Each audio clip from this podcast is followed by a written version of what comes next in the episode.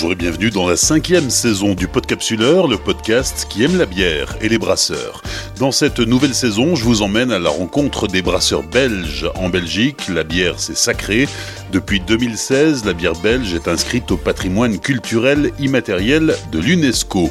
Pour 11 millions et demi d'habitants, la Belgique compte environ 300 brasseries. Certaines sont de véritables institutions créées depuis plus d'un siècle avec une vraie histoire et une énorme tradition. D'autres sont bien plus récentes, comme celle que nous découvrons aujourd'hui. Saison 5, épisode 1, Nino Bassel, brasserie de Rank à Moucron.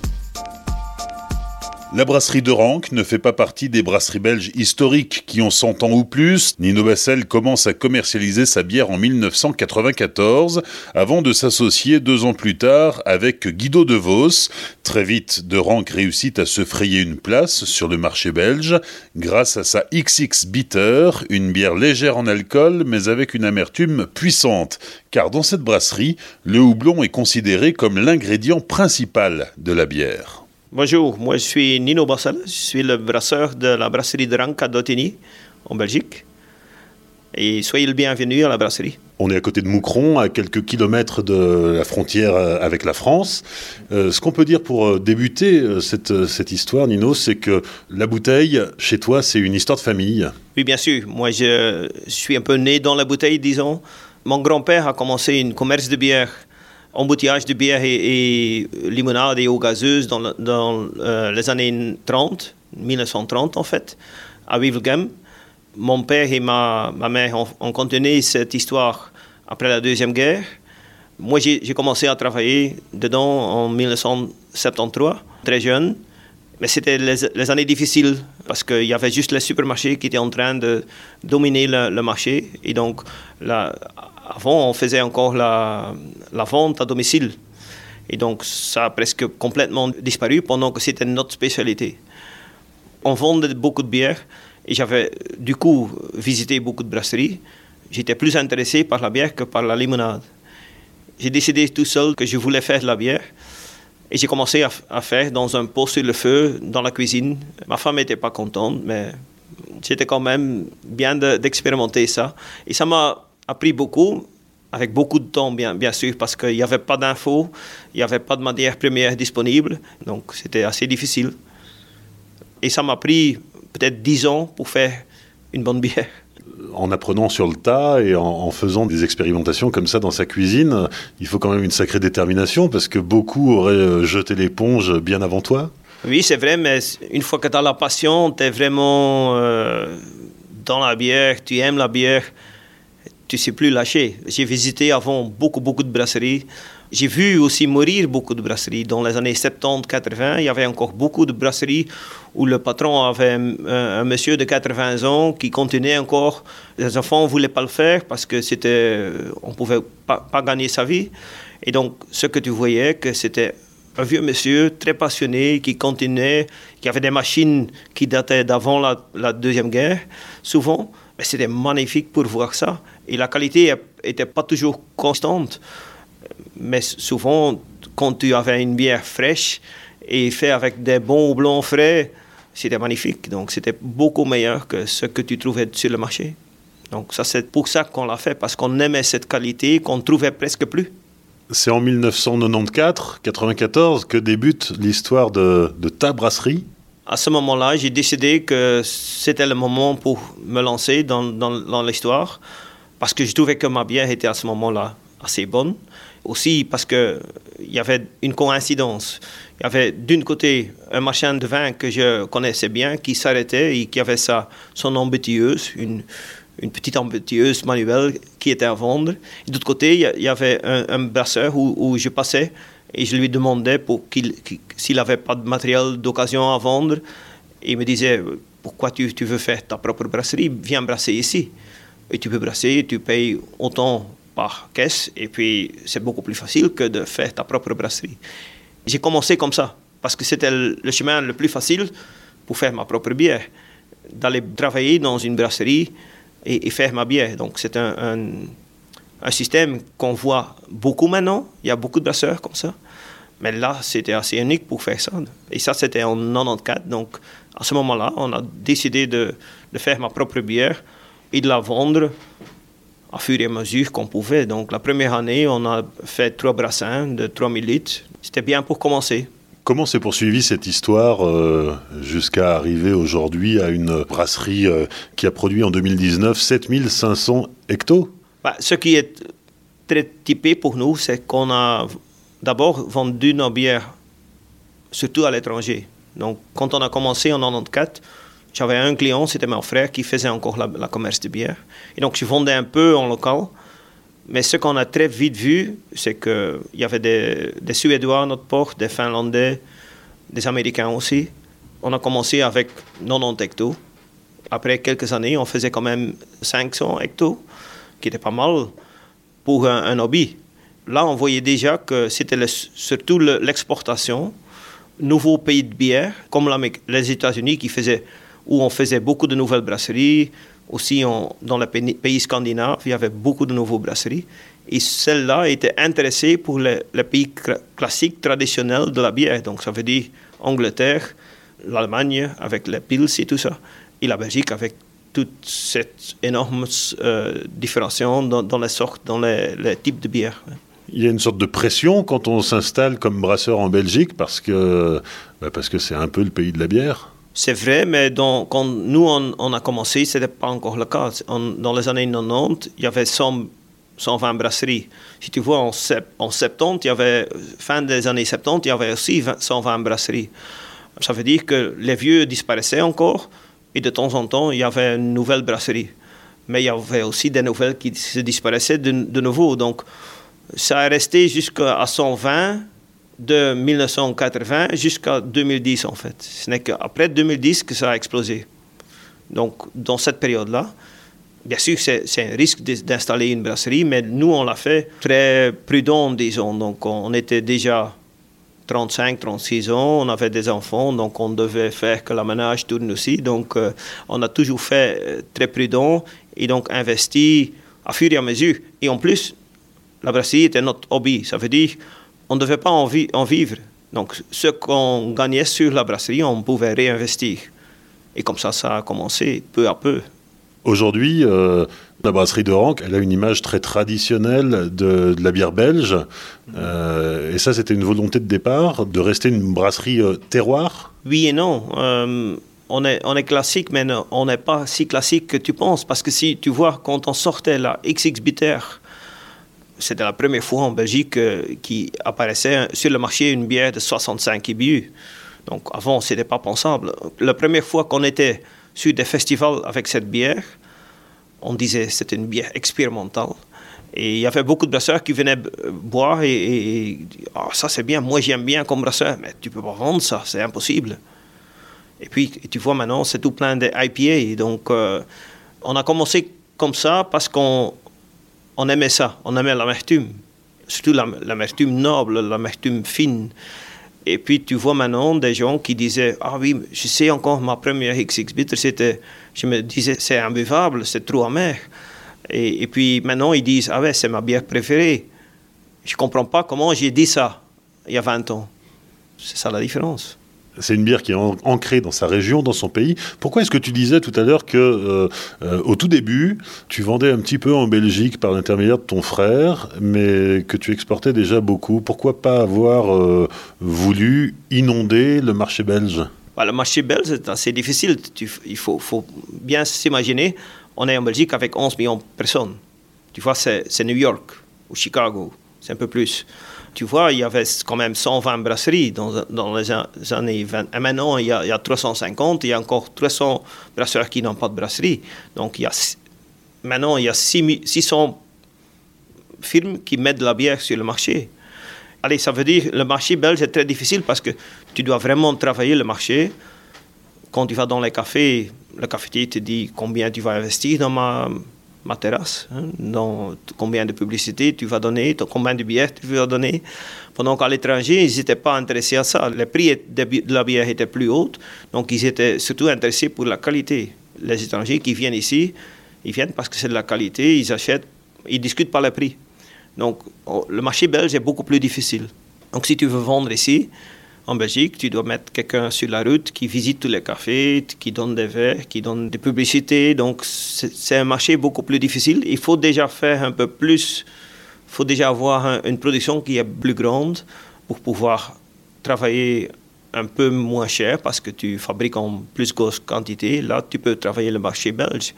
Si tu es petit, petit brasseur et tu veux travailler le marché belge, c'est pas rentable. Aujourd'hui encore ou les choses ont changé? Non, je pense aujourd'hui encore plus parce que maintenant c'est encore beaucoup plus difficile parce qu'il y a beaucoup plus de joueurs. Si tu vas de retour, il y a 20 années, il y avait 120 joueurs. Maintenant, il y a 600 joueurs. Donc, c'est beaucoup plus difficile. L'avantage est bien sûr que le marché des bières spéciales est en croissance parce que les gens ont évolué de bières de volume, pils de qualité médiocre, disons, industrielle, pasteurisée, filtrée, euh, pas mauvaise, mais, mais comme ci, comme ça. Et puis jusqu'aux bières spéciales de bonne qualité, les gens veulent dépenser maintenant plus pour une meilleure bière. Et c'est ça toute la différence. Et autant que le marché est en croissance, il y a de la place. Le moment que ça devient saturé, ça change bien sûr. Ça va faire des victimes alors. On va aller visiter la brasserie et tu vas nous expliquer le process, qui est un, un process euh, que personnellement j'avais encore jamais vu jusqu'ici, parce qu'en fait c'est la bière qui prend son temps. C'est une production qui, euh, qui n'est pas du tout euh, dans une recherche de, de, de, gain de temps. on est vraiment à, laisser faire la bière, à laisser travailler les, les, matières premières pour petit à petit arriver à un, embouteillage qui soit avec une bière au top. Quoi. Alors tu vas nous expliquer tout ça. On va aller se promener dans ta brasserie. Nino, on se retrouve dans la brasserie, une brasserie un, peu particulière. Les, cuves sont recouvertes de carrelage. C'est quelque chose qu'on a assez peu l'habitude de voir.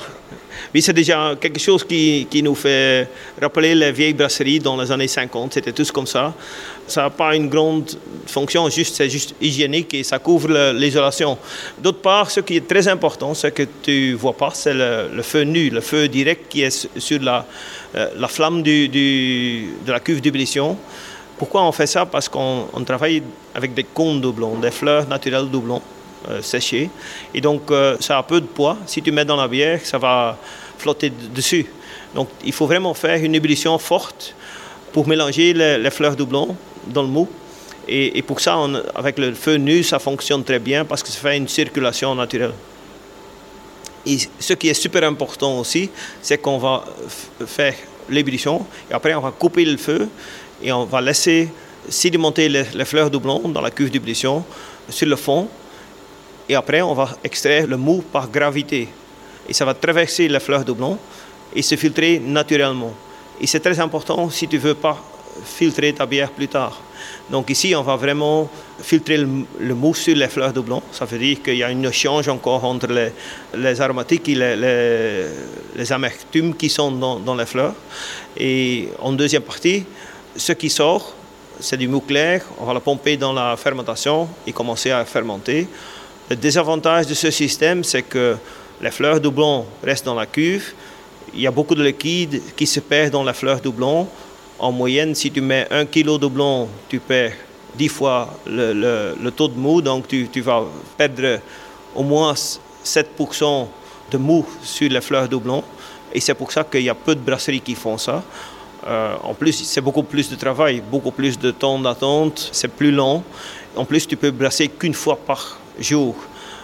Dans la brasserie moderne, on veut aujourd'hui brasser un, deux, trois, quatre fois. Il y a des, brasseries qui, brassent même 16 fois sur 24 heures. Donc ici, c'est vraiment le vieux système.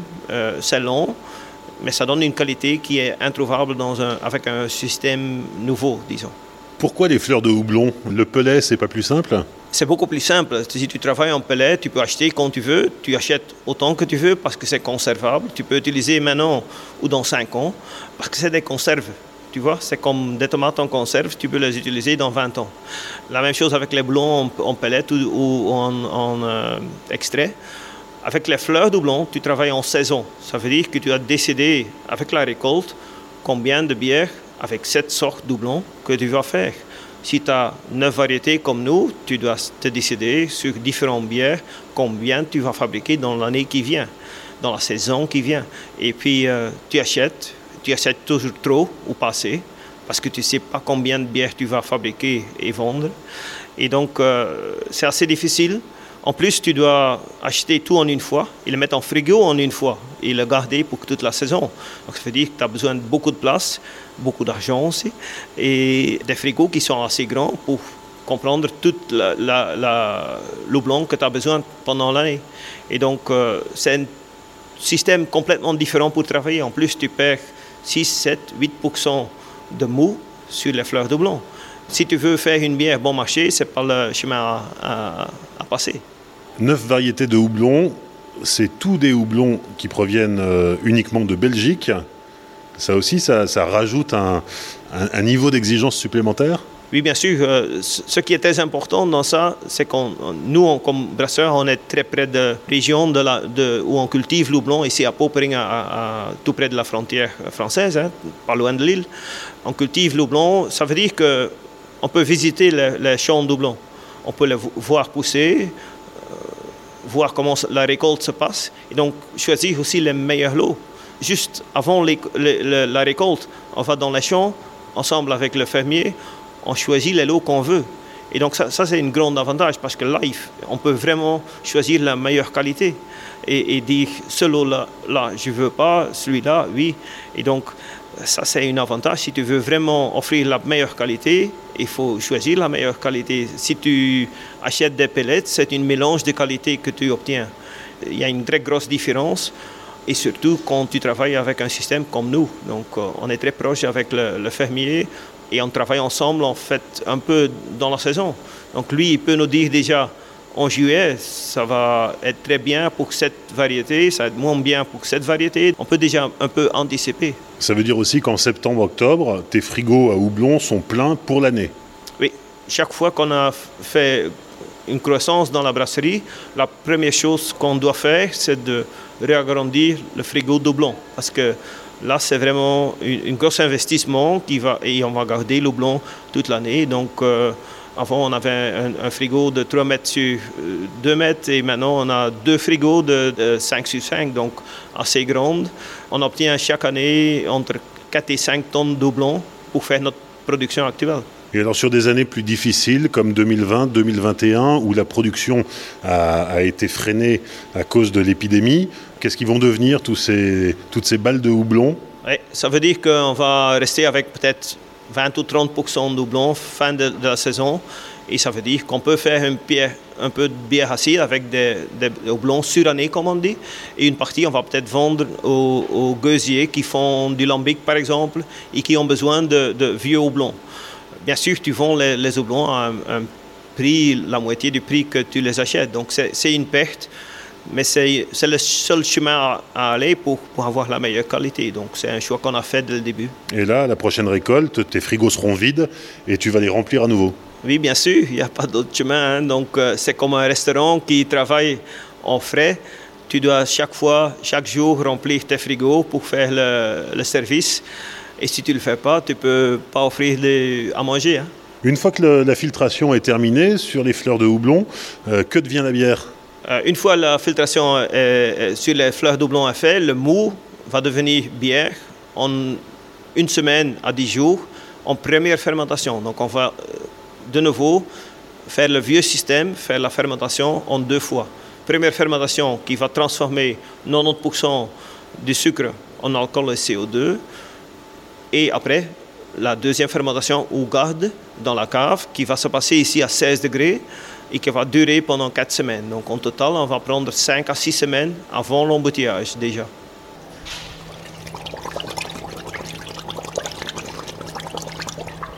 Ça travaille.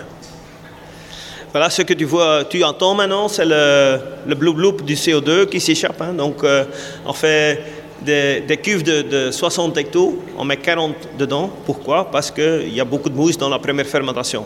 Ça veut dire aussi qu'on ne va pas contrôler la température, on va partir à, 20, 21 degrés Et pendant la fermentation haute, ça va monter jusqu'à 28-29 degrés. Ce n'est qu'en été, quand ça risque de dépasser 30 degrés, qu'on va refroidir un petit peu. Pour le reste, on ne fait pas de contrôle de, température. Comme ça, la levure va développer plus de fruité dans la bière. Et donc, euh, à la fin, ce qui va se passer, quand, une fois que la, fermentation est presque finie, la, fermentation se ralentit et la plus grosse partie de la levure va déjà se sédimenter sur le fond de la cuve. Et à ce moment-là, on va transférer en cave. Donc, on fait une première fermentation, on va se dépouiller de la plus grosse partie de la levure qui, qui a plus de sens maintenant, après la première fermentation, et on va aller en cave avec moins de levure. Ça veut dire qu'il y a moins de développé de goût négatif de la levure morte. Il y a toujours trop de levure. Donc, euh, en première fermentation, tu développes beaucoup de levure, donc la levure se multiplie avant qu'elle attaque le sucre et transforme en CO2 et alcool. Donc après ça, tu as trop de levure. Et cette levure morte peut donner des goûts mauvais à la bière. Si ça reste ici, c'est déjà mieux. Maintenant, dans les brasseries modernes, on ne fait plus ça parce qu'ils euh, veulent gagner du temps. Ici, ça de, de, nouveau le vieux système, ça prend la première fermentation et puis la garde en cave. Et en cave, une fois dans la garde, on va développer euh, la finesse de la bière on le donner du temps et, finir la fermentation aussi. Parce que si tu, après en garde, tu refroidis trop, tu vas arrêter la fermentation. Ici, on va rester à 16 degrés environ, température de cave un peu plus. Et donc, ça veut dire que la fermentation va continuer jusqu'au moment qu'il n'y a plus de sucre résiduel fermentable. Donc, ce qui va rester dans la bière, c'est juste non fermentable, sucre non fermentable. Donc, ça veut dire que c'est une bière absolument sec, euh, vis-à-vis d'une bière euh, sucrée ou moelleuse qu'on préfère en industrie parce que ça se vend assez facilement. Quand tu pasteurises plus tard, le sucre va rester dans la bière, donc ça va donner une bière très sucrée. Ici, on va aller jusqu'au au, fond, comme une bière brute. Et ça veut dire que les goûts, comme l'amertume, vont sortir beaucoup mieux. Donc si tu fais une bière avec une amertume qui n'est pas très fine, tu as avantage d'avoir une bière un peu plus sucrée. Si tu veux faire une bière très sec, tu dois être sûr que le blanc est bon. Autrement, ça va donner un goût inagréable. Après avoir passé euh, six semaines en cave, la bière là est encore plate? Oui, à ce moment-là, la bière est plate et donc très peu saturée. Il y a un peu de CO2, mais, mais, presque pas. À 15 degrés dans la cave, il y a environ 2 grammes de CO2 par litre. Et on va augmenter pour saturer la bière pendant la réfermentation en bouteille. En fait, c'est la même méthode champenoise. Dans la champagne, on ajoute du sucre et un peu de levure pour réfermenter en bouteille. Ici, on va faire exactement la même chose avec la bière. On ajoute un peu de sucre. Et ça va être la seule différence, c'est si on met en bouteille, on va mettre 8 grammes de sucre par litre. Si on met par exemple en fût, on va mettre que 4 grammes de sucre par litre parce qu'on peut moins saturer là. C'est ça la différence, mais c'est toujours sans ajout de CO2 artificiel. Donc le, CO2 qui est dans la bouteille, dans le fût, vient de la réfermentation. Et ça veut dire que les bulles de CO2 sont beaucoup plus fines. Ça donne une mousse plus crémeuse, un, un goût aussi différent. Il y a un mot que tu emploies souvent, c'est le mot sédimentation. La bière n'est pas euh, filtrée, centrifugée Pour aller plus vite dans la fabrication, beaucoup de brasseries ou l'industrie en général a inventé les, techniques de, filtration comme la centrifuge et, la filtration sur euh, des, par exemple, ce qui avance la clarification de la bière. Mais qui ne veut pas dire que la bière est finie en fait couper un peu le, temps de fabrication, raccourcir pour aller plus vite, pour fabriquer moins, moins cher. Euh, et si on va vraiment laisser aller la bière faire son travail, il a vu faire son travail complètement. Et donc, euh, aller jusqu'à la fin. Donc, tu fabriques de la bière plus chère? Oui, ça c'est sûr. Mais en tout cas, c'est la bière qui prend son temps. Oui, c'est la bière qui, qui, prend son temps. Il faut faire travailler la nature. Et ça donne beaucoup de toujours meilleurs résultats que si tu, fais, tu, coupes des, des, coins pour forcer, pour aller plus vite. Le résultat n'est jamais la même chose. Les brasseurs industriels ne veulent pas dire ça, et c'est normal qu'ils ne veulent pas dire ça, mais, mais c'est quand même vrai, ils le savent. Dans les années 2000, la brasserie de Rank s'est mise au vieillissement, alors euh, en fût inox, et puis plus récemment encore euh, dans, dans, des foudres en bois. nous deux, moi et Guido de Vos, le, mon cofondateur, on était tous les deux passionnés par le lambic, par les vieilles bières acidifiées, comme tu trouves lambic à Bruxelles, et puis les, les vieilles brunes d'Audenarde, les vieilles brunes d'ici, de, Courtrai et Roulers. Et, c'est vraiment une, chose que tu peux apprendre autant comme brasseur que c'est vraiment, euh, un, moi je dis toujours c'est le jouet du, du, brasseur parce que tu peux faire des choses que tu ne peux pas faire avec des bières normales, disons. Et donc, des vieillissements, c'est vraiment quelque chose pour, avec beaucoup de, faut faire avec beaucoup de patience, euh, pas poussé par, par l'argent, parce que souvent tu ne peux pas gagner d'argent, mais, mais c'est quelque chose qui est vraiment la nature qui travaille encore des années, le bois qui, est, qui a une influence. C'est très complexe, c'est très c'est un challenge, oui. Qui demande beaucoup de patience parce que la bière reste combien de temps? Ça dépend, mais en général, le, le vieillissement est entre 1 et, et 3 ans. Donc, tu vois, ça, ça veut dire que tu fais un vieillissement entre 1 et 2, 2, 3 ans. Après, tu fais une coupage. Tu fais une coupage de différents bières, plus jeunes, plus vieux, avec différentes qualités. Et là, tu fais de nouveau un vieillissement en bouteille. Donc, ça veut dire qu'une bouteille de cric, ici, qui sort, c'est minimum 24 mois quand elle sort. Donc c'est vraiment un, un, un, travail de patience, un travail de, de, de, patience et de passion aussi. La crique, la vieille brune, tout ça, c'est des... là on touche à la tradition belge? Oui, c'est vraiment une tradition belge. Tu, si tu vois, on, on, on, a trois sortes de, de, de vieilles bières en, en, Belgique, et enfin beaucoup, beaucoup plus encore. Mais, mais l'origine de ça, c'était qu'avant, c'était pas seulement en Belgique, hein, c'était partout, parce que partout où on, on produisait de la bière, la bière était stockée en bois. Et le bois, c'est jamais stérile. Donc ça veut dire que tous les bières étaient infectés. Et dans le vieux temps, on vendait les bières assez vite, donc euh, dans, dans, de la brasserie. Donc elle était bue assez vite. Dans un délai de maximum deux mois en été euh, et, peut-être trois, trois, quatre mois en hiver. Donc ça veut dire que quand la bière n'était pas vendue dans ce laps-là, ça devenait plus vieux et donc acidifié. Et après, on faisait souvent une nouvelle mélange. On faisait par exemple des bières avec ajout de, de. Si la bière n'était pas assez bonne pour faire ça, par exemple, on laissait veiller encore plus pour faire du vinaigre. Donc c'était vraiment la durabilité était déjà là dans le vieux temps. Hein. C'est pas quelque chose qu'on a inventé maintenant. Maintenant, on devient de réinventer la, durabilité. Mais c'est vraiment déjà dans toutes les choses qu'on faisait, toutes les techniques de conservation avec acide, avec vinaigre, c'est basé sur ça. Et ça nous ramène à notre histoire de départ, qui est celle de ton grand-père qui euh, achetait la bière en tonneau de bois pour la conditionner en bouteille. Oui, c'est vrai qu'avant la Deuxième Guerre, disons, il n'y avait presque aucune brasserie qui mettait en bouteille. Donc, ils mettaient, faisaient de la bière, ils mettaient en bois. Et ça restait en bois. Et c'était livré au café, en barrique, aux marchands de bière qui ont commencé, fin des années 20, à mise en bouteille et, vendre en bouteille. Ce n'est que là que c'est devenu plus populaire en bouteille. Euh, au même temps que les limonadiers sont venus sur le marché l'eau gazeuse, par exemple. Après la Deuxième Guerre, toutes les, grands, les brasseries, les plus grandes brasseries ont commencé à mettre des lignes d'embouteillage pour automatiser ce travail qui était très dur à faire. Hein. Et donc là, sont disparus les, marchands de bière qui mettaient de la bière en bouteille, en fait. Aujourd'hui, l'embouteillage euh, à la brasserie de Rank, c'est quelque chose qui va vite parce qu'on est sur un, une cadence de 6000 bouteilleurs. Quand on a commencé, on, avait une petite ligne d'embouteillage de 3000 bouteilles à l'heure. Ça voulait dire que chaque brassin chez nous, c'est environ 12 000 bouteilles.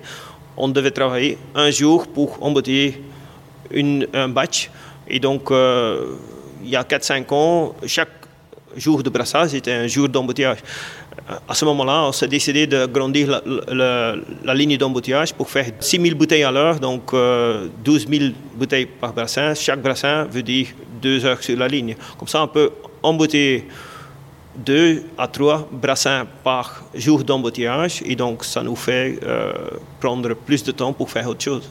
La nouveauté, la dernière nouveauté, c'est la laveuse je crois vraiment en durabilité. Et ce qu'on a en Belgique, c'est le système de, de consigné, de caution. Donc ça veut dire qu'on envoie des bouteilles cautionnées sur le marché et ça revient chez nous.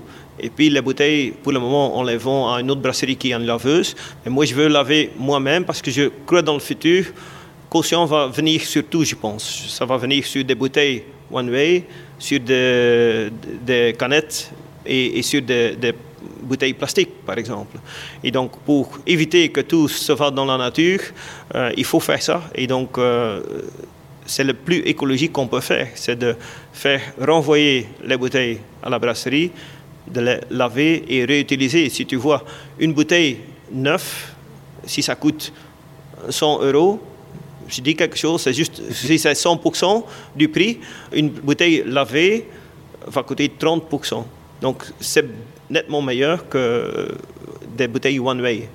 Dans le passé, il n'y a qu'en Allemagne et en, en, Belgique que le système de caution euh, existe encore, mais je pense que ça va revenir. Et, et c'est ma croissance et, et, je veux investir en ça. Ouais.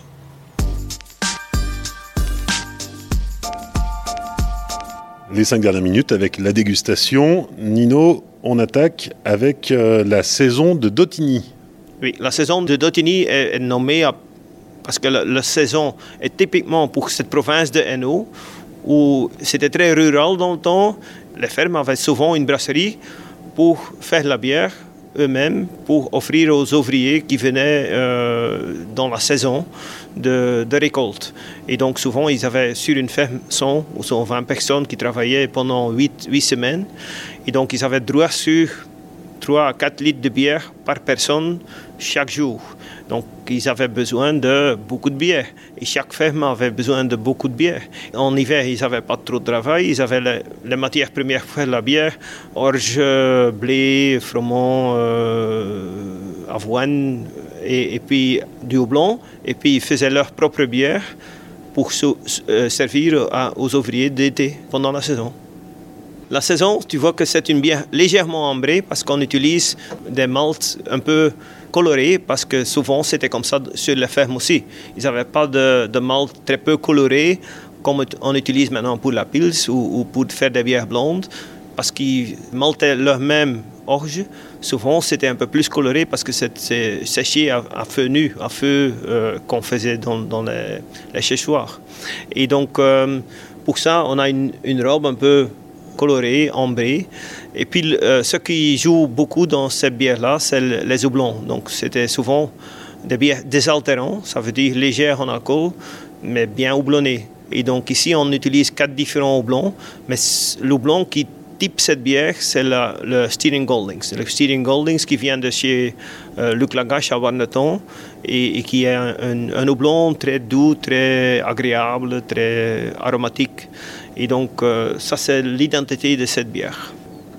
C'est une bière de 5,5 degrés qui est bien sûr non filtrée, non, non pasteurisée et qui donne un. C'est une bière pour boire, disons.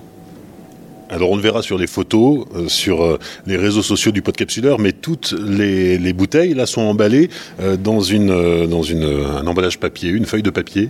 Oui, oui. Le, le papier qu'on utilise, c'est le, le, craft paper, c'est comme le sac en papier pour le, le, pain en fait. Et donc c'est un papier qui est euh, facile à emballer pour emballer les bouteilles. Comme ça, ça protège contre la lumière en fait, parce que la lumière est négative pour le goût quand tu mets une, bière dans le soleil, après deux heures, elle, est foutue. Hein? Donc, euh, c'est un peu un emballage luxe parce que c'est du travail manuel, mais ça protège bien la bière, surtout les bières amères, contre l'influence de la lumière. Surtout si ça reste quelques jours dans les, étagères d'un magasin, ça peut être euh, influencer, la bière. Ce que je présente maintenant, c'est la XX Bitter ou extra extra bitter, extra extra amer en fait en français. Et donc c'est une bière qu'on a fait dans les années euh, 96, qui est en fait une bière blonde avec une amertume de 65 IBU, très haute en amertume. Les variétés de blanc qu'on utilise sont les variétés un peu vieux, mais qui ont, donnent un goût très agréable, donc euh, assez balancé. Donc euh, c'est une haute amertume, mais quand même balancée. Et quand on a sorti cette bière, tout le monde me disait euh, oui, tu peux faire cette bière. Moi, j'aime comme brasseur, par exemple, mais, mais tu ne peux pas vendre cette bière. Et après, c'est devenu l'exemple en Belgique pour la bière amère, en fait. Donc, c'est une bière qui n'a pas beaucoup de couleurs de malt coloré. Donc, c'est un, un, goût très franc, doublon. Donc, ce n'est que le goût doublon, mais c'est parce que la, sélection des deux boublons, la Bruce Gold et la Roto ça fait un, un, mariage idéal, comme on dit, un mariage parfait. Et donc, ça, c'est vraiment le succès de cette bière qui est notre produit phare, en fait. Santé. Et dans le nez de la bière, tu sens un peu le soufre qui se développe sur influence de tous les doublons qu'on utilise. Il y a beaucoup de tanins des feuilles doublons. Dans cette bière, on utilise 10 grammes doublons par litre. Si tu sais qu'en moyenne, une brasserie utilise entre 1,5 et 2 grammes de doublons par litre, donc c'est une bière vraiment très houblonnée. Mais juste par cette sorte, cette variété doublon, ça donne quand même une sorte de douceur, rondeur qui est très agréable. Et bien sûr, tu dois aimer l'amertume pour apprécier bien cette bière. Et souvent, c'est quelque chose que tu apprends aussi. Donc, euh, comme les lambics par exemple, il faut apprendre euh, à, goûter ça. C'est comme le camembert ou autre chose très compliqué, c'est des goûts compliqués. Mais une fois que tu es raccroché, tu sors plus. Troisième dégustation, la noire de Dotigny. Voilà, on est toujours dans la région, mais la noire de Dotigny est nommée après le malt noir qu'on utilise dans cette bière. Donc ici dans la bière, on a utilisé sept différents malts et ça donne beaucoup de couleurs et de complexité bien sûr. Dans toutes nos autres bières, on est très ancré sur le houblon. Ici, c'est, encore houblonné, c'est encore euh, amer, mais parce qu'il y a beaucoup de sucre résiduel des différents malts torréfiés, comme malt black, comme malt chocolat, comme malt euh, euh, cristal et, Munich. ça donne beaucoup de couleurs, beaucoup de, de sucre résiduel, donc beaucoup de contrepoids pour l'amertume. Et donc après, c'est une bière qui évolue. Donc c'est une bière, quand elle est jeune, qui est assez sucrée. Et donc, parce que la bière est vivante, non pasteurisée, elle évolue dans le temps. Moi, je préfère cette bière après six mois jusqu'à un an. Mais tu peux aussi vieillir cette bière parce que c'est une bière brune qui peut, en vieillissement, complètement changer de goût et de nez. Donc, euh, c'est des bières très complexes.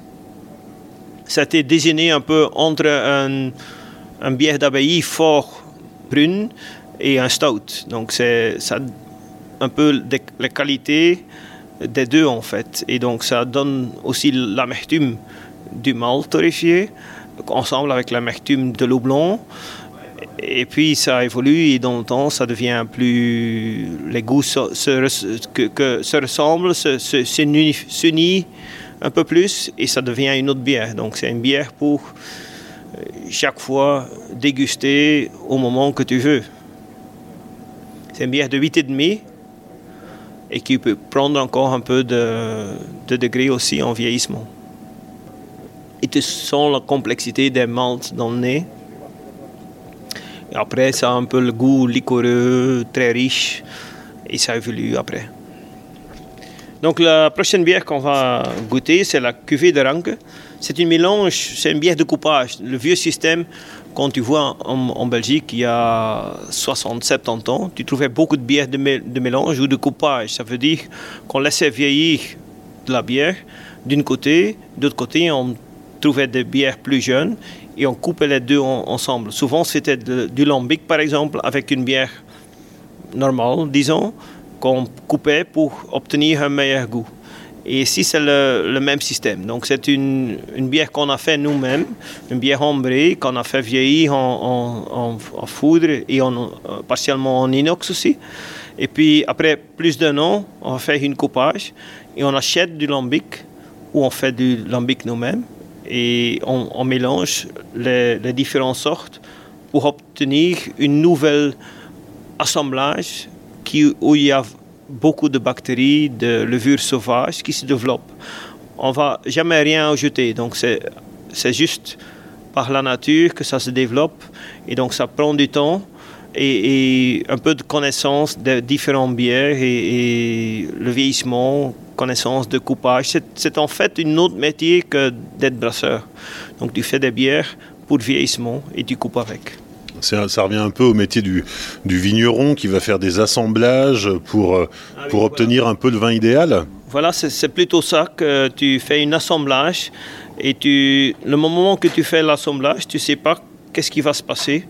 Et donc ce n'est qu'après euh, six mois en bouteille que tu, tu commences à voir où ça va finir. Et, donc, c'est bien, moment, mon bon, c'est pas si important. C'est de, suivre son intuition pour arriver à quelque chose de naturel. Dans le nez, vous avez des nez de lambic, des, nez très complexes, fruités aussi. Comme tu dis, on peut découvrir des, fruits, des, noisettes aussi, un peu, un peu de tout. C'est très compliqué. Donc, euh, des bières comme ça, tu goûtes comme un, grand vin. Tu goûtes de temps en temps, et au moment que c'est bon, tu dois euh, vider la, la bouteille.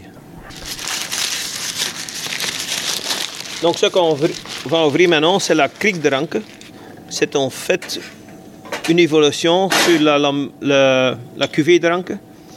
La cuvée, pendant que la cuvée n'est pas une bière avec de, des fruits, ici on va ajouter des griottes et les macérer dans la bière pendant six mois. Donc on a une, entre, une interlude, comme on dit, et, on, met la bière sur des griottes pendant six mois et ça, va faire que tous les sucres des griottes vont se fermenter aussi.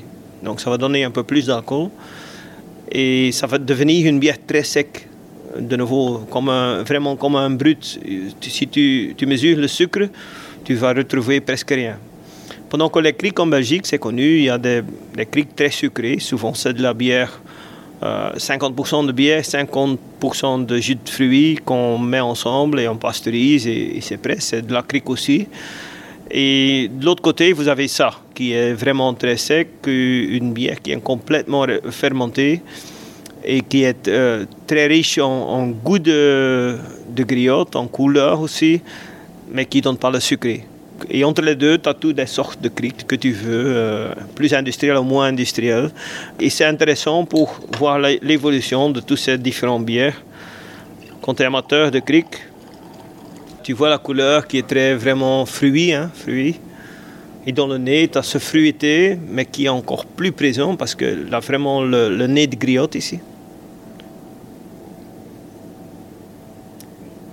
Et ça donne une douceur, mais aussi une acidité qui vient après. Donc c'est vraiment un, un cric brut, comme on dit. Goût fantastique.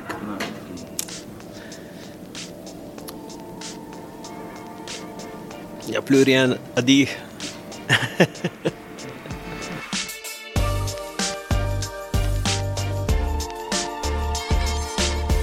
Merci à Nino Bassel et à toute l'équipe de la brasserie de Ranque pour leur accueil lors de l'enregistrement de cet épisode. Sur les réseaux sociaux du Podcapsuleur, Facebook, Twitter et Instagram, vous pourrez découvrir en images la brasserie de Ranque. Pensez à partager cet épisode autour de vous. N'oubliez pas de laisser un commentaire et 5 étoiles sur Apple Podcast. Et venez aussi discuter sur Tumult, le nouveau réseau social du podcast. Vous téléchargez l'appli et vous pourrez interagir directement en écoutant le Podcapsuleur. Et puis si cet épisode vous a plu, dites-le aussi en soutenant le Podcapsuleur et pour cela rendez-vous sur Tipeee. Rendez-vous dans 15 jours pour découvrir une nouvelle brasserie belge. D'ici là, souvenez-vous, l'abus d'alcool est dangereux pour la santé, alors savourez mais sans forcer.